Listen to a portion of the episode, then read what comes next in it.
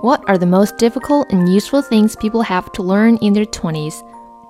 Number one, there are always going to be people who are smarter, better looking, more sociable, and just all around better than you. In fact, you'll learn there are lots of people who fit that description.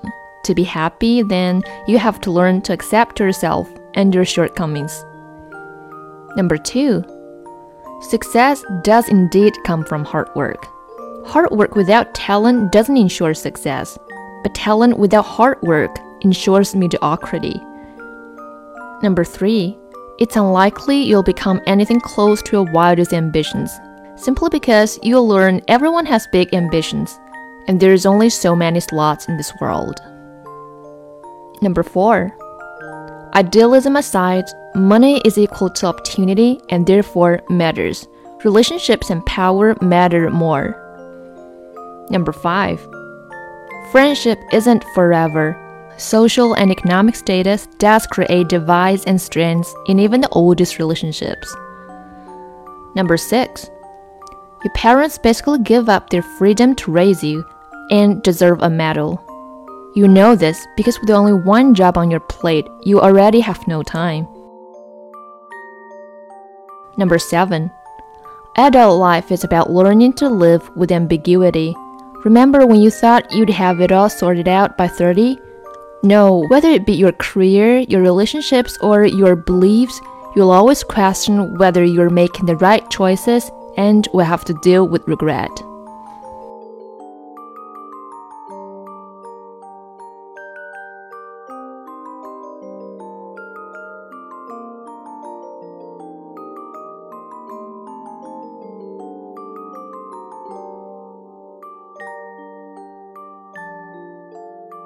Thank you for listening. This is Flora, and I'll see you next time. Bye.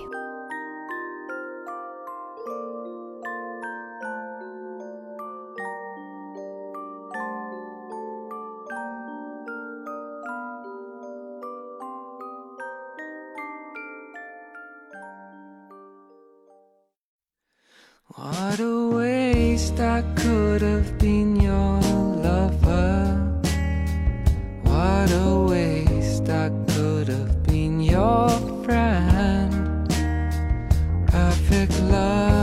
like a blossom that fades so quick when it's blowing up a storm in May. Travel south until your skin turns warmer. Travel south until your skin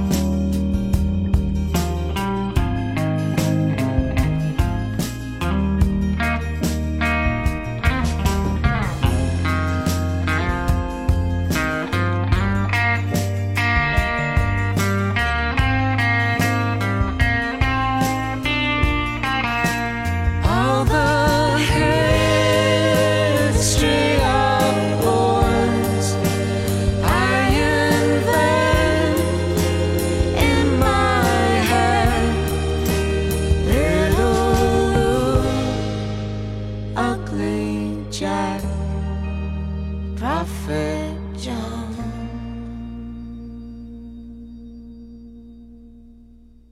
What a waste I could have been your lover.